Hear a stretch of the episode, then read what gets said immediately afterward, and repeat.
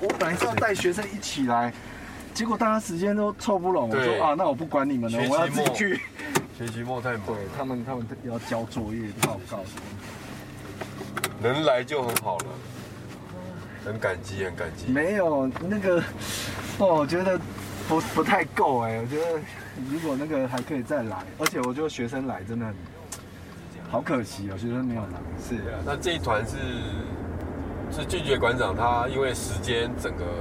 嗯，所以我们就特别安排这一场啊，刚好玉林馆长的时间也是。对啊，然后刚好那天二十周年才刚好又聊起来，我说哇太好了，我赶快把时间都调开。对啊，所以这这一场算算很难得啦，因为那个大家都到齐。对，俊杰馆长跟我讲，我想说那就当然要特别安排一场。嗯嗯。只是说就比较临时，就是策展人就没办法全部到，对。还是很精彩，对，因为当因为我们就让让不同的人来讲，大家比较会知道说，其实是很多人一起做出来的。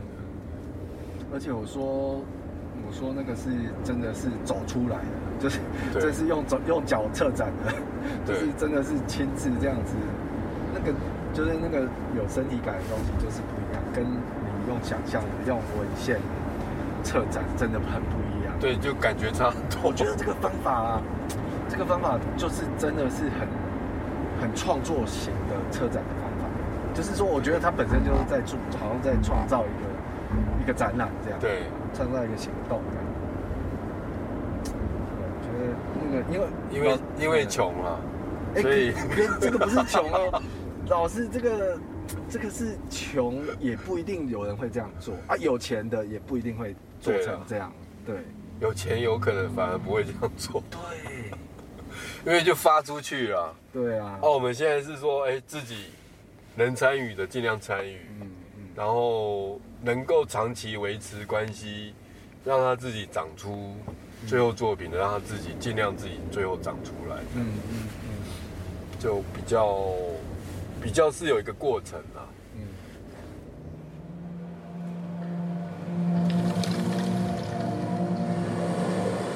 二零二二麻豆大地艺术季总策展人龚卓君，总野展区现场导览，从红楼开始。展间总论，声音作品刘慧，艺术家陈玉荣，作品海从山上滚下来，艺术家太认真康雅竹，曾文熙鸟瞰图，绘图林建志。水的记忆拼图，艺术家张景宏。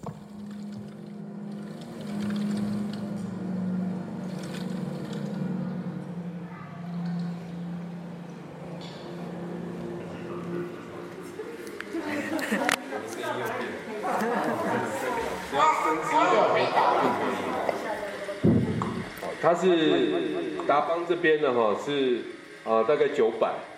所以。一千呃两千六到九百，大概一千七到一千八左右，哦一千。那达邦九百呢？哦，大埔这边呢？现在我们要请王馆长来回答了哈。猜一下，一百、两百、三百、四百，哪一个海拔高度比较接近大埔？就是增文水库的高度。三百。三百，非常非常接近了哈，但是是错误的，没有了。两百比较接近，它是两百两百二十七哈。那我们这个长条图它有一个好处就是可以帮小朋友量身高哦。它有一百三十八公分，好代表曾文熙呢哈只有一百三十八公里的这样的一个高度哈。那以这样的一个高度呢哈，呃长度以这样的长度来看，其实我们相对于全世界。很多河川像长江有六千一百公里，哦，我们是小巫见大巫哦，但是它非常特殊的状况就是从它的源头到它的出海口这一百三十八公里，绝大部分的哈其实是必须用垂直的高度来思考它，我们不能用这个这个一个平坦的溪流的哈来去思考它哈，那如果以这个角度来思考呢，哈，呃，阿里山这个年轻山系形成，跟这个水往下流，然后麻豆骁龙这边开始形成堆积，也就是台湾逐为什么会逐渐变胖了，就是因为这个沙石不断的往下。可是会说，哎，奇怪，可是我们在市区看的都是沙。这边上游明明都是这些砾石哈，那实际上它这个这样子的石头，它的碎化的速度非常的快，从这个两千六呢哈，到这个九百，然后到这边它已经变成细沙了。它进增文水库的时候，很多啊大部分是细沙哈。那呃，所以我们以以这样子的一个主视觉呢哈，以增文溪放在。它的这个视觉的主体来做对它做鸟看的哈，那实际上我们已经把很多当代的因素放进去了哈。从地理的这个角度来看的话，我们要请那个涂维正来回答一下，麻烦，因为涂维正最最最会做伪考古嘛，来我们看一下哪一个部分不可能出现在图面上。如果是金子长光的话，一九四零年代的话，不可能出现什么？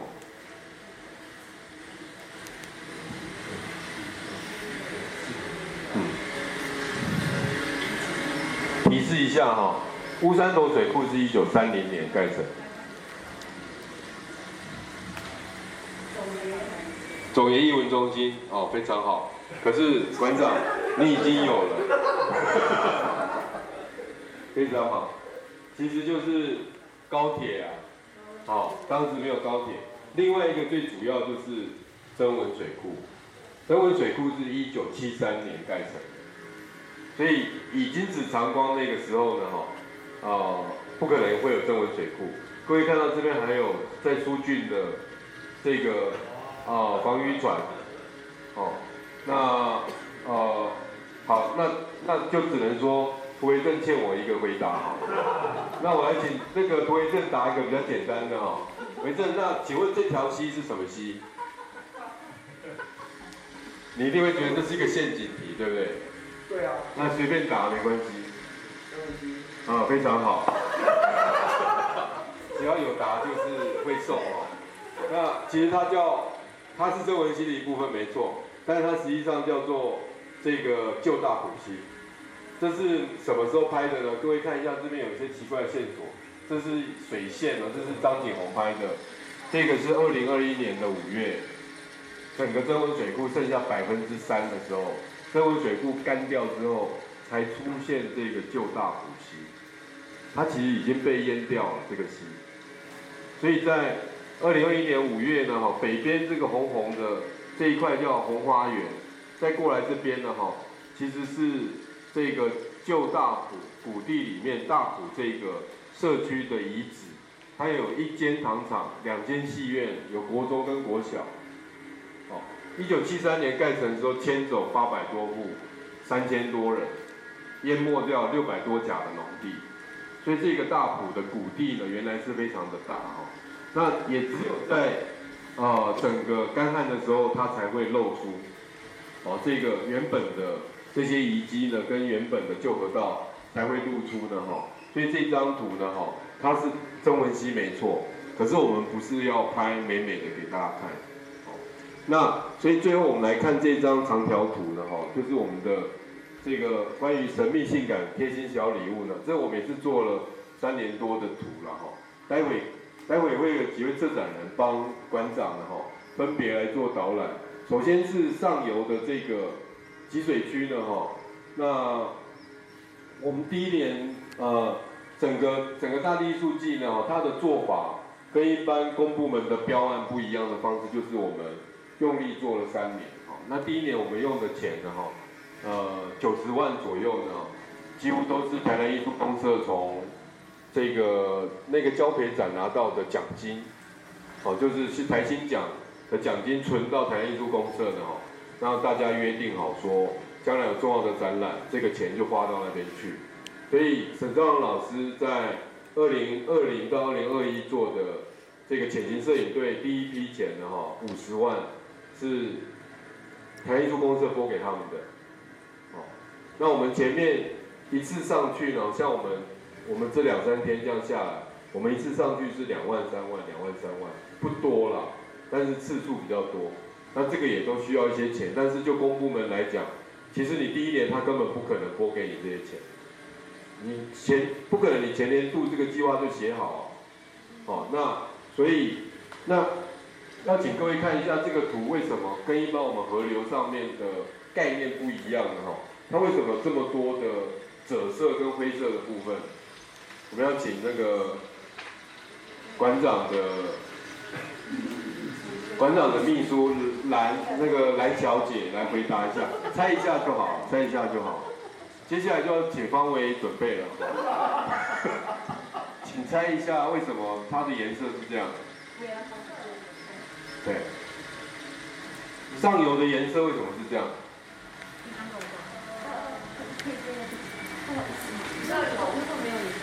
比较有感，枯水期，然后呢？其实上游大部分都是崩塌地，还有河床，河床都是这种历史。因为我们今天才走了三个小时的这个石头走走回来哦，所以我们现在脚还很有感觉哦。那这个历史的意思呢，就是这个整个垂直高度呢，哈，从东水山这样下来，哦，这样的高度下来，其实就是这些砾石下来，然后它慢慢的被搓揉成沙哈，那。这一些支流，哦，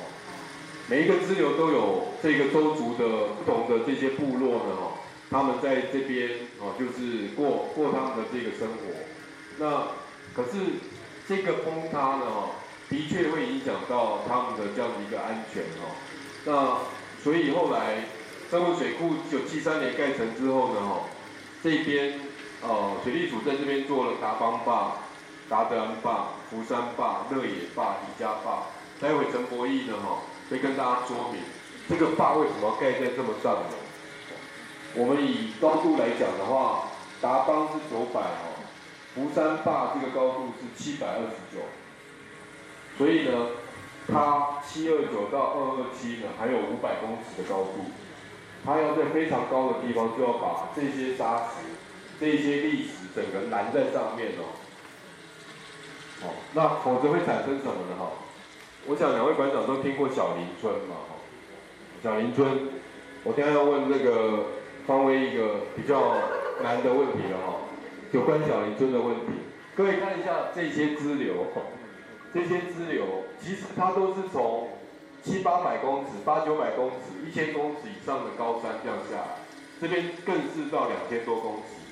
那这整个是雾林带，这是阿里山林场。这边是特富野古道，特富野古道哈。那你这样子下来呢哈，其实以它的年轻地址来讲，各位知道，一九零六年呢哈，在这个糖厂建立的第一年，在大埔这个地方就有一次记录，一天的降雨量九百毫米。九百毫米的意思是什么呢哈？我知道，呃，各位知道，二零零九年这个八八风灾，大埔有个叫马头山这个地方。它一天最高降雨量，各位知道是多少？这不是要问方位的哦，这个太难了。我们用猜的哈，七百、八百、九百、一千，超过一千，对。那所以我们要先给玉华，哦，玉华先讲一千了哈。所以各位想象强降雨这样下来，从这些山地呢，哈，其实第一批下来就是这些石头，它会从这些支流的溪谷，整个一直被冲刷下来。冲刷下来的意思是，我们这边是阿里山、东水山嘛，哈，北峡山、峡山、鸡子山、麦麦山、南峡山、南子仙溪，好，南子仙溪从玉山下来有十三溪、十二溪，它的支流了，哈。十三溪、十二溪、十一溪、十溪、九溪，接下来就要就要出国了。请问是几溪？这个我我不是要问方位这个，这题比较难。没有了，很简单了，就是巴西了。对九溪下来当然就是巴西了哦。所以它有十三条支流，小林村是在一溪。好，那我要问方威的就是说。这些石头这样下来，从一溪、二溪、三溪，其实它都会有这些崩落的石头下来，整个历史这样下来，这个下来所形成的那个湖叫做什么湖？对，对对对对，非常好。颜色，那个验证，那我们请馆长转送给方威。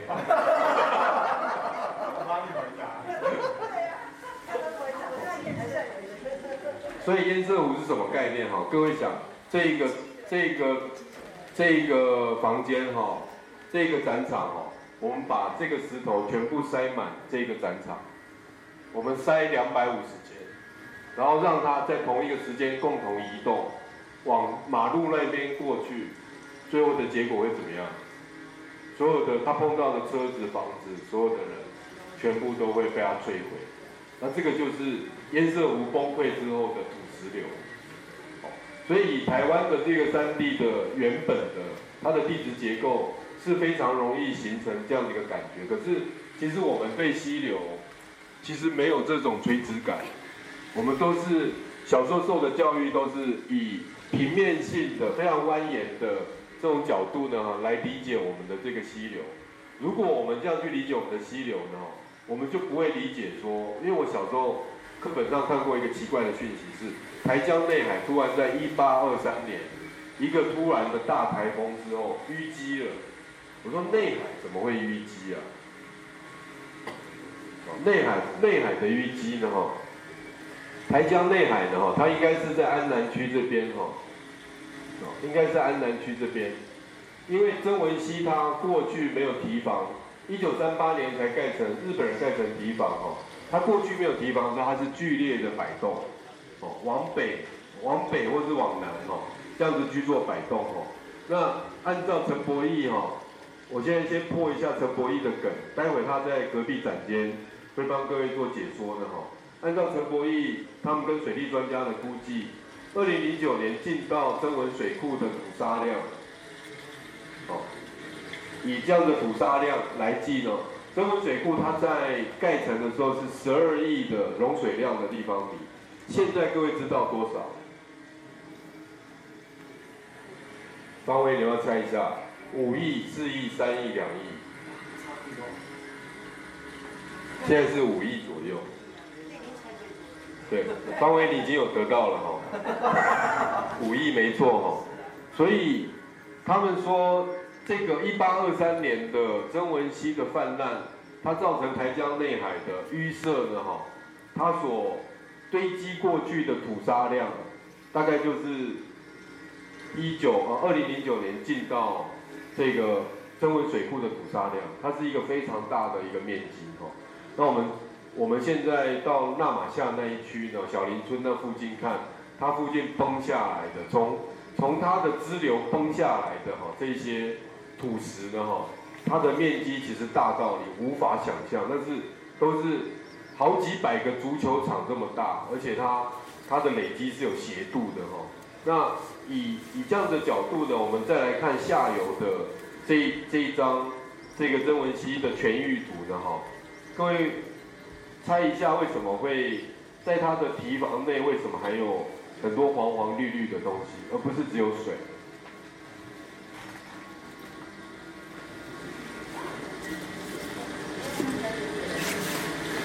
哎，有人去耕种，哎，很好。所以其实耕种面积还蛮大的。哦，他有种这个西瓜，有种芝麻，有种高丽菜，然后。啊，种各式各样的这种青菜呢，哈，在这边，那各位看到潜行摄影队呢的空拍有很多，其实就是拍这这一段，哦，那这个是齐柏林过去的哈，比较没有特别针对溪流流域的哈，这个，而且它在堤岸的内部哦，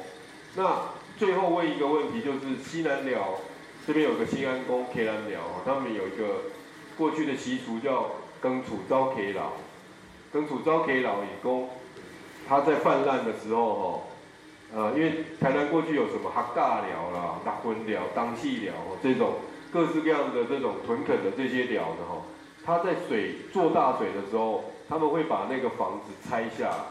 把主地卡组哦拆下来，顺流流下来到安全的地方，再上岸再组装。那另外一种是庄头的人轮流直接相互扛那个竹子，竹屋呢到另外一个安全的点。请问为什么他们宁愿扛到这个安全的点，但是不就干脆搬走了？泛滥这么厉害，很危险，为什么不搬走？耕种方便，太松了。可以重新再复耕。土地肥沃哦，非常好。你刚刚已经拿到了，哦，都是同样的意思。其实馆长已经讲出答案了。哎，这是合唱，三步合唱。但是农人的说法是因为头就高了，哦，他他们不会搬走。因为他一直淤积，一直翻土，他的地力就一直更新。因为我们的这个化肥的这样的一个惯性农法是在日治时期才开始，所以他不会在当时他地力要做更新的话，一定是透过自然的泛滥啊。所以泛滥对他们来讲不一定一定是哦，一定是一个负面的这样一个一个事情哦。那当然中游就比较复杂哈，从真入水库到乌山头水库整个。江南大圳呢，哈，简单的说，就是江南大圳呢，哈，它在呃二零三零年代开始营运之前，哦，这边的水田呢，哈，大概只有五千公顷，但是它营运之后呢，哈，它灌溉的水田，哦，翻了三倍，哦，翻了三十倍了，应该这样讲，变成十五万公顷，那它的产量。哦在一九三零年之后，四年五年内它翻了四倍。那这个待会我们会请农计划的各位跟玉柔的哈，跟大家再说明它这个中游的这样的一个现况。哦，所以，但是虽然一九三零年它产量跟它的灌溉容积量哦变得非常的大哦，但是他遇到日本经济大萧条，就是我们说米糖相克，还有台湾的米价。运运送到日本会被压得非常低，或者无法运送到日本，啊，因为会侵害到日本的米农他们的这个利益的哈，那么就会有产生殖民地的这样的一个生产的哈，这样子被压抑的这个问题，所以它的每一个段落不仅啊我们在上游呢哈遇到的这个周族人说我们我们是周族人，你们是非洲人，你们根本不是周人哈，那。所以周族人到中游的希拉雅，哦，冠章他就是研究希拉雅哈的这样的一个啊研究者。那到下游汉人的这样的屯垦的哈，整条溪流哦，我们会觉得说很像一个文化的实验室，但同时它也是一个生态的实验室哈。那那这个部分我们就到隔壁的这个展间了哈，来哦给大家做说明。那隔壁展间呢哈，那个陈博义哦。展间曾文熙，二零二一曾文大汉地质纪念碑，艺术家陈博义，声音作品曾文水系之冠，艺术家蔡坤林，此案艺术家陈玉荣、蔡坤林。那我们这个展间啊，主要是我们的这个分计划的哈。两位蔡坤林跟陈义荣哈，他们的声音采集啊做成的音景，加上以陈柏一影像为主的一个展间，所以我们接下来请那个摄影家陈柏一来为大家解说。呃，大家好，呃，我先把口罩拿下。那个呃，我们在我跟龚老师在两千年上山，然后跟着猎人去踏查的过程里面，其实。呃，许多对于土地或环境的概念，呃，都对我既有的过去的学术成长的那个养成的背景，其实都造成很大的冲击。因为我本身的背景是做水利工程，然后呃，我上山遇到那个安大哥，安大哥在带我们溯源的这个过程里面，其实看到很多在伊斯基亚纳他们的传统领域有很多。呃，林务局那边建造的防沙坝，然后那时候他就说，这些防沙坝其实盖在这个地方其实没有什么功能。因为遇到了一场大雨，它可能就崩毁掉。然后他就说，在山在达邦部落的下面有有连续的五座巨大的这个防沙坝，分别是达邦坝、达德安坝、福山坝、乐野坝跟李家坝。然后这这几个坝是在一九七三年政务水库盖好了之后，呃，政务水库管理局为了避免这些土沙流进去政务水库，所以就在这个政务溪的上游盖了这个。连续的五座巨大的蓝沙坝，然后这几个蓝沙坝，它的确在当初发挥了部分的功能，就是他把这些沙石燃在了那个山上。可是差不多十年的时间，这几个防沙坝也都填满。那填满了以后，防沙坝似乎失去了它的功能。可是对于我们做搞水的人来说，这些防沙坝填满了以后，它会在河床形成一个水平的一个水平的一个。一个坡面，那水平坡面它就会改善这个流体力学冲击的这个力量，那它可以避免这个河床被抛刷。那这是过去的概念。可是当安大哥他一直在提醒一件事情，他说：你们平地人很奇怪，你们只要水不要土沙，那土沙就留在山上。可是，一一个溪流本身是送水又送土沙，而且它送到出海口。然后这件事情就有一点颠到我，因为我本身的背景是，其实我是走海洋组，有关海海洋跟海洋工程。那台南的这个海岸工程，差不多在我去读成大，就是在一九九二年开始，其实它的海岸线一直的在侵蚀，一直在退缩。那那时候我就在反反省这件事情。那那个时候就，那个时候就想，为什么？山上一定要盖防沙坝，可是当在想这件事情的时候，安大哥就告诉我们说，山上的这个防沙坝已经被曾文熙切开，然后他叫我去看，然后我沿着那个沿着那个县道走，看到了几座防沙坝，它其实看起来都好好的，那都没被切开啊，可是那是站在公路上往下看，它有一个视觉上的死角。直到我沿着那个产业道路下切到福山坝，就这一座坝的位置的时候，那时候刚好在二零二零年底，那时候台湾正好遭遇去年的这一波的大旱灾，所以我可以下到溪底之后再走进去，走到溪房里，然后走到正溪里面，看着这一个巨大的这一个峡谷。我其实很难想象说，这个峡谷是人工的，因为这个峡谷是当初这个防沙坝盖起来的时候，它的高度将近有二十八米，二十八米，然后它它的形状是一个三角形，它的下游面是一个垂直的面，可是上游面是一个斜坡，它才有办法把土沙稳在那个上游，然后当它被切开了以后，这些沙石就被就流掉了，就流掉，然后那个时候。我站在这一个大峡谷的面前，事实上，就是那那时候的感受是非常震撼。其实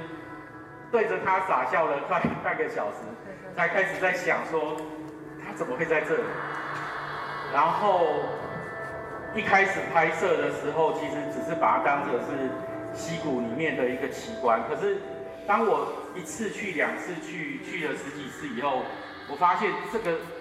这个防沙坝事实上是曾文熙。如果说曾文熙有所谓的河神，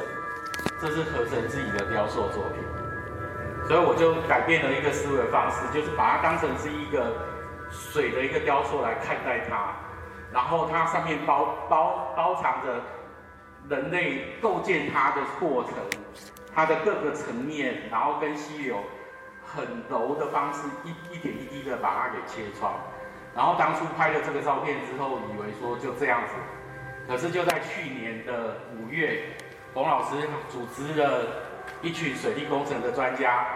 去到了特富野古道，然后冯老师给他们的那个猎人带路的书，然后其中里面有一位陈树群教授，他是呃他在二零年是拿到国家科学奖的国家。非常重要的这个工程师也是科学家，专门在研究这一个堰塞湖，啊，同时他也是国内那个会呼吸的蓝沙坝的这个创造者，然后他就主就是陈教授就打电话给我，他跟我说，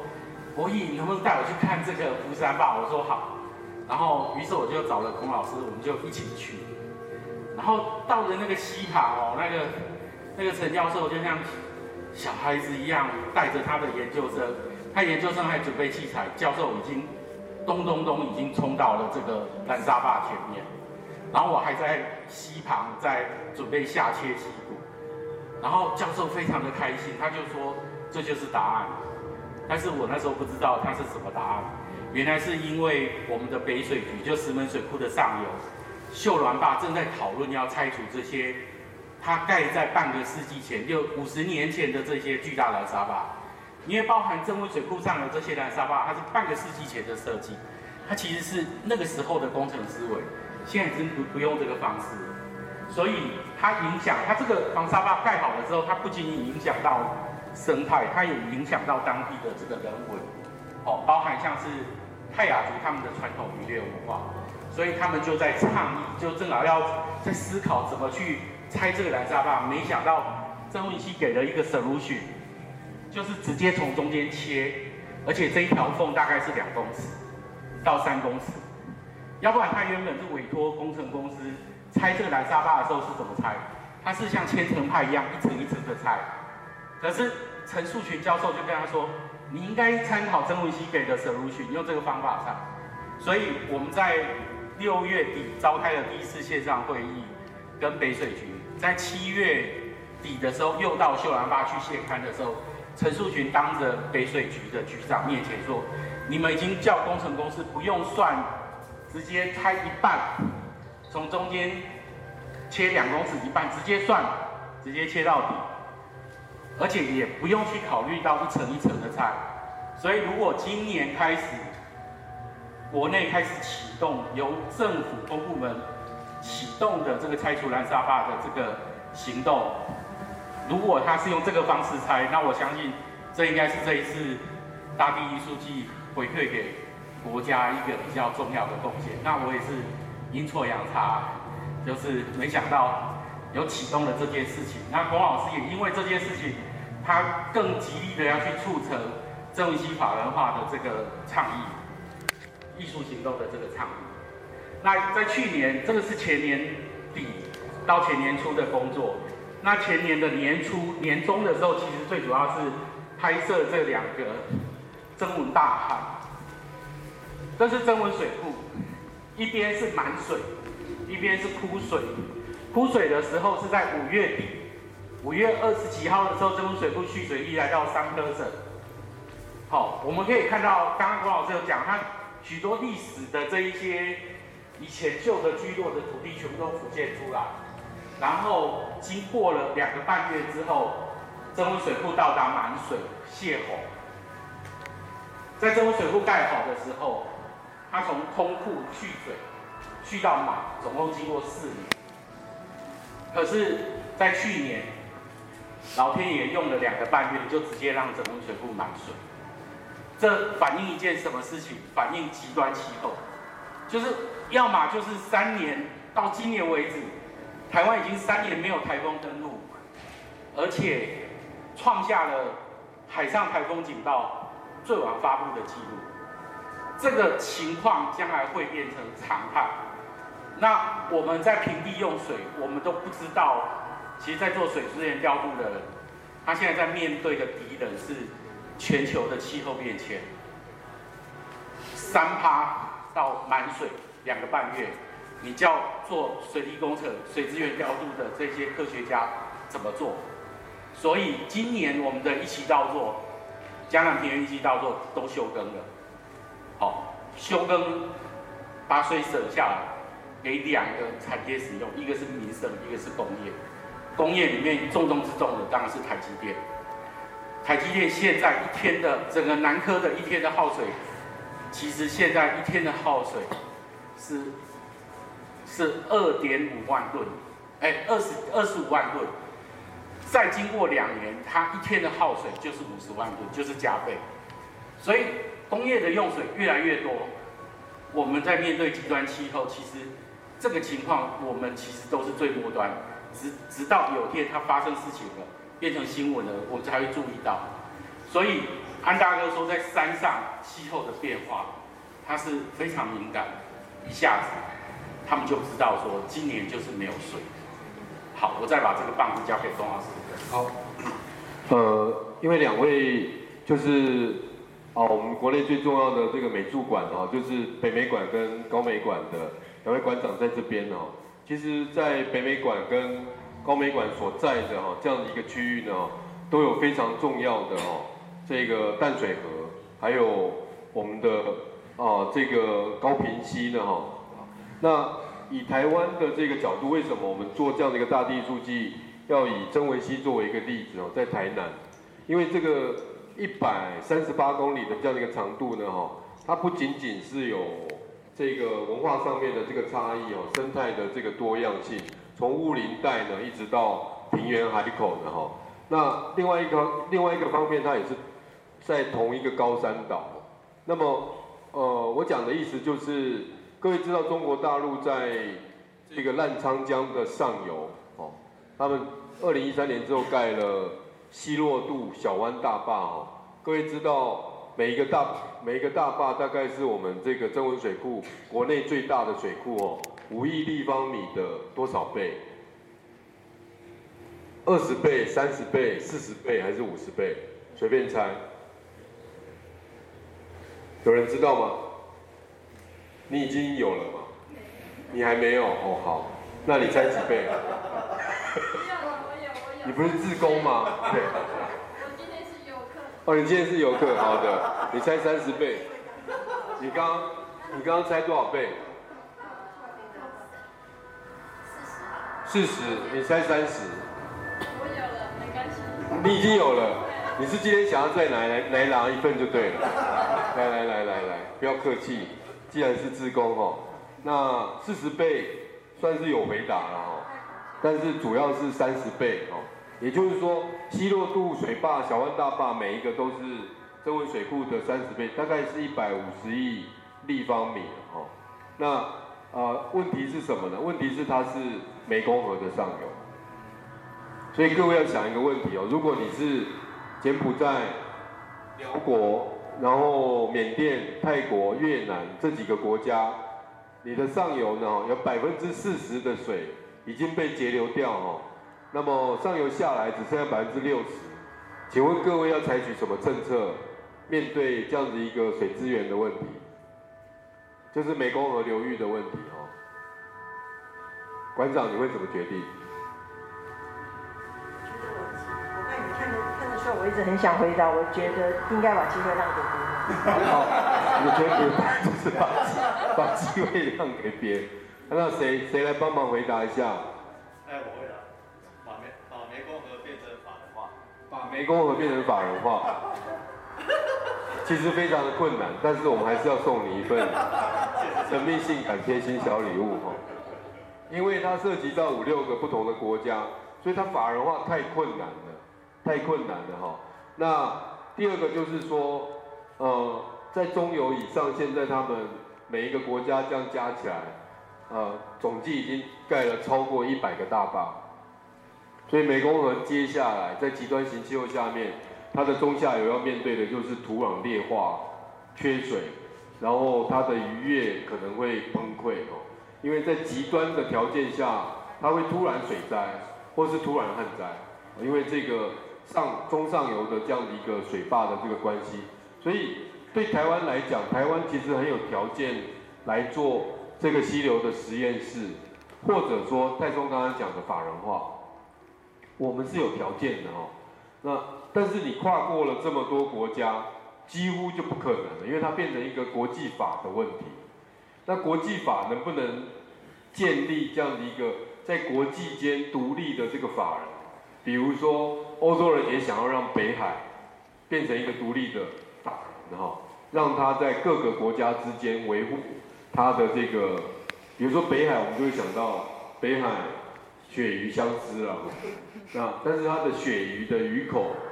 极端的哈，渐渐的这样一个减少的问题怎么办？其实没有人去管这样子一个问题哈。那这个这个都会涉及到我们下一个展间要跟各位介绍的，就是我们的水计划哈。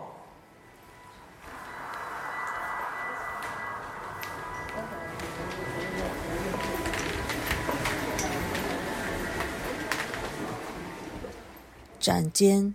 水计划万物议会策展人洪于成、杨志斌。那同时也想跟两位馆长报告，就是说，呃，因为做流域的问题，让我们发觉说，第一个它会碰触到艺术界相当不熟悉的整个水利的这样子的一个系统。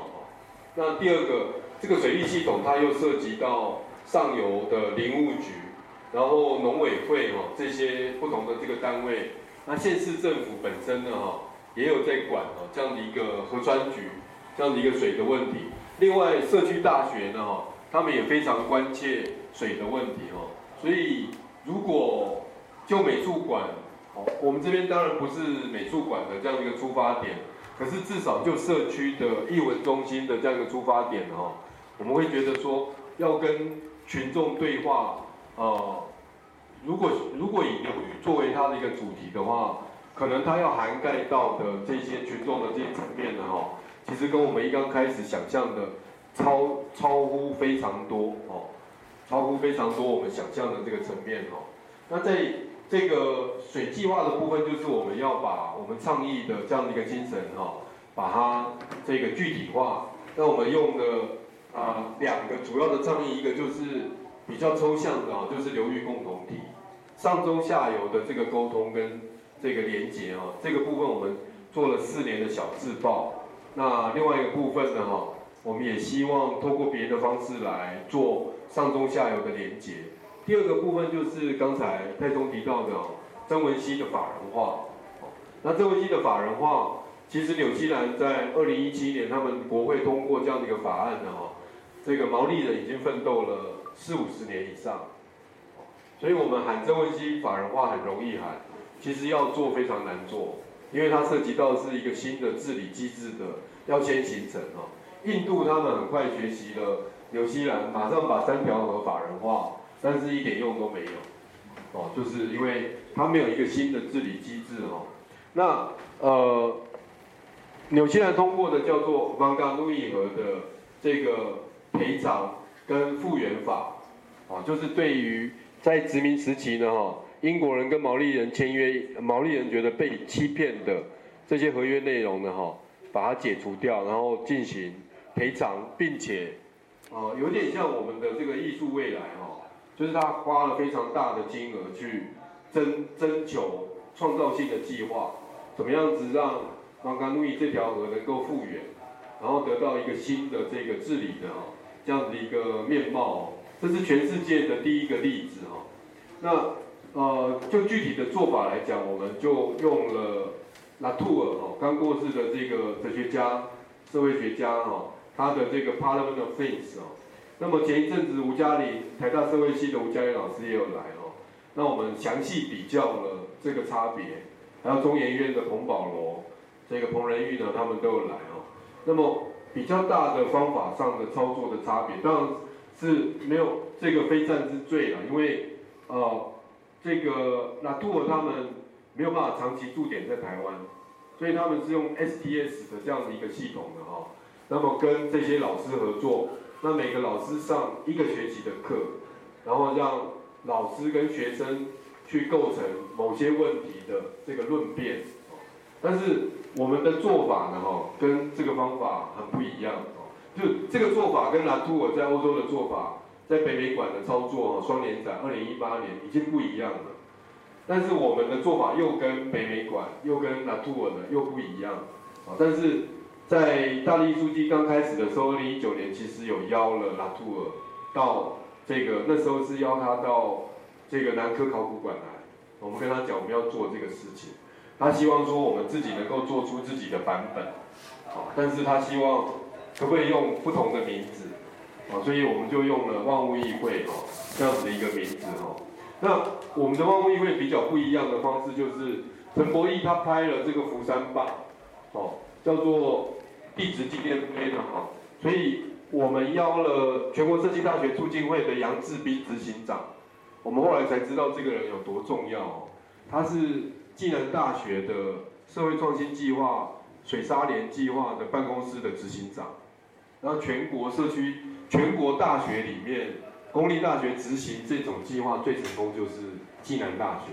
后来这个杨志斌他去了全国社区大学促进会，所以。第一个，他对全国的社区大学的流域学校，他非常非常的清楚，有超过五十个单位的流域学校。那第二个部分是，他跟水利署署长很熟，他跟陈树群老师很熟，他跟成大水利工程的王小文老师，跟这个孙建平主任，跟水利界的专家非常熟，所以他跟政府系统、跟专家系统、社大系统非常熟。他唯一不熟的就是艺术界，所以我们邀他当策展人的时候，他有可能有很大的幻想。哦他也是法国回来的哈，他说他觉得我们前面做的这些事情，他非常感兴趣，所以他一口就答应当策展。而且因为我们是一个很穷的艺术界哦，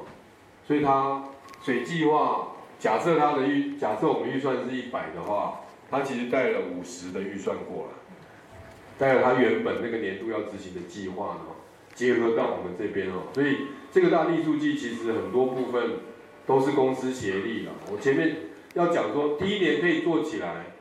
一般公部门的预算结构是不可能有这种的，除非是像爱知三年展，Toyota 他给你一个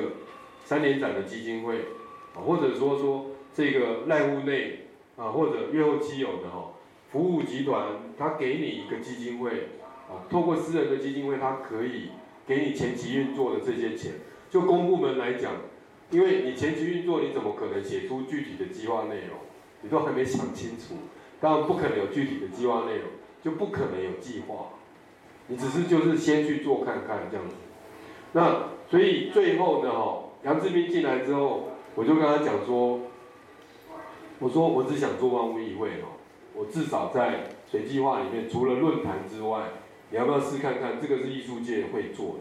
那他对这个就很感兴趣。所以在这一次哈，以这一次为例哈，那在这一次的万物议会里面，我们就请到中间就请到这个呃周书义哦。那各位可以看到说，这个万物议会它举行的地点跟之前哦，因为刚才那个方威说我们这边要直球对决嘛。跟之前在北美馆做的差别，就是我们是 on site，我们一定到那个地点去做，而且我们一定会带所有的议员勘察这附近所有的地这些地形呢，跟我们为什么要选这样的一个地点哦，那而且过夜，哦，一定是过一夜哦。那之后我们在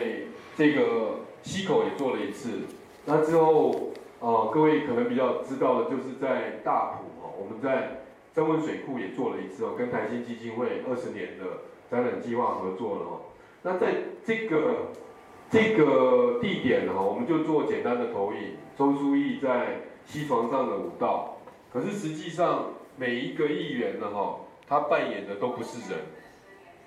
他扮演的是防沙坝。那像这个防沙坝议员啊，他其实实际身份是成大水利工程的王小文老师。他是研究台南的海岸退缩的，台南的海岸退缩，像刚才陈博义讲的，就是说，因为这个曾文溪所有的沙石都被拦在中上游，所以他已经无法供给在溪口这些这个呃沙子的这样的一个补充的哈，所以海岸退缩虽然海海流本身也有在补沙，但是缓不济急，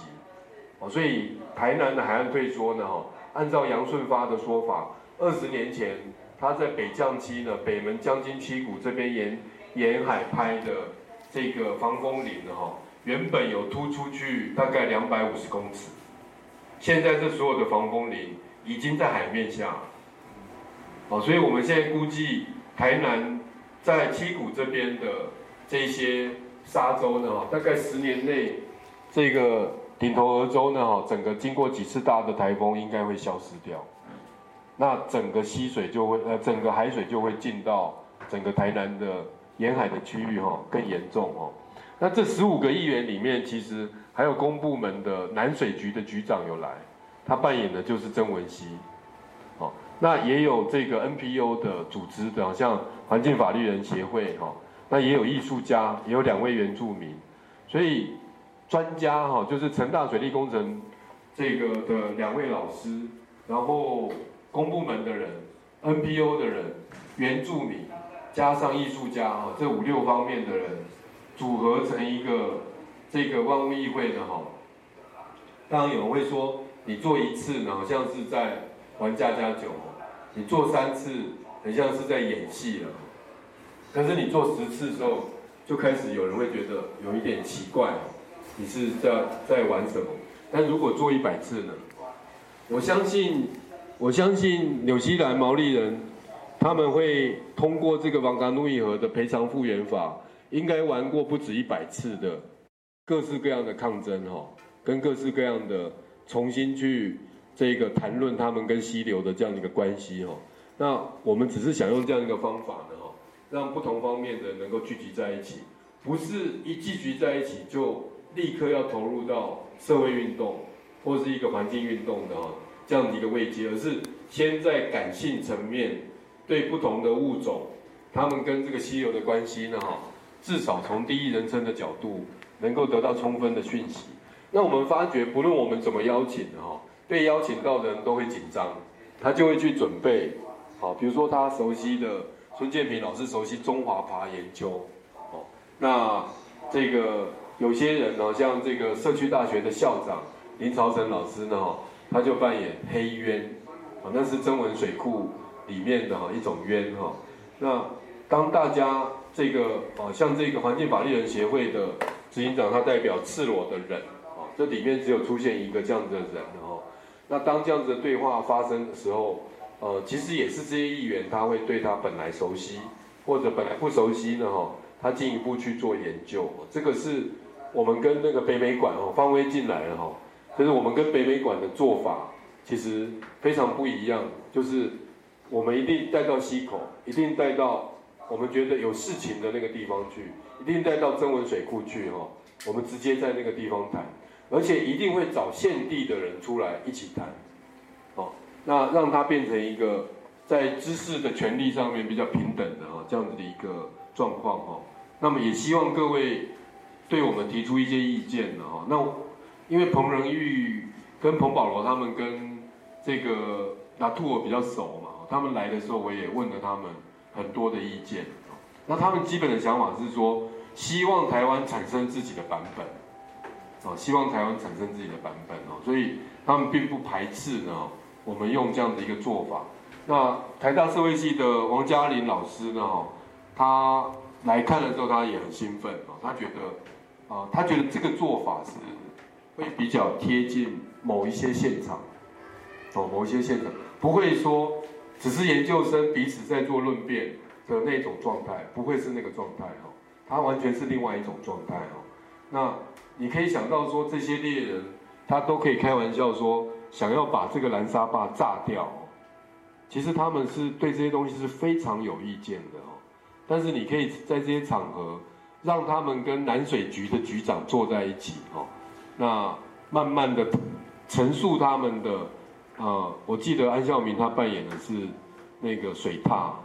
好，然后呃，这个另外一位原住民呢？朋友他扮演的是那个